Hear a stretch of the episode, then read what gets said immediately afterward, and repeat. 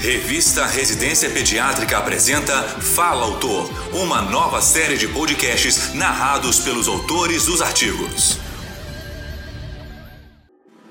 Nesta edição, convidamos a doutora Bruna Piassi para falar sobre o artigo Relato de caso esofagite eosinofílica associada à alergia à proteína do leite de vaca. A pediatra é especialista e pós-graduada em alergia e imunologia pela Faculdade de Ciências Médicas e da Saúde de Juiz de Fora, nas Minas Gerais. Ouça a seguir. Junto com a doutora Priscila Filippo, alergista e imunologista, escrevi um artigo muito interessante para você que é estudante de medicina, residente de pediatria, pediatra, gastroenterologista, alergista ou médico generalista.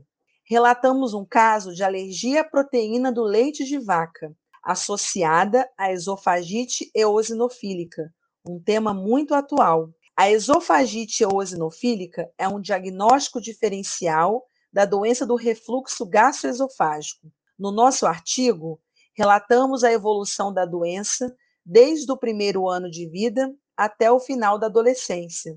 Se você quer saber como é a evolução da doença, os exames diagnósticos que devem ser solicitados e o tratamento, entre no site da revista Residência Pediátrica e acesse o artigo na íntegra. Tenho certeza que você não vai se arrepender.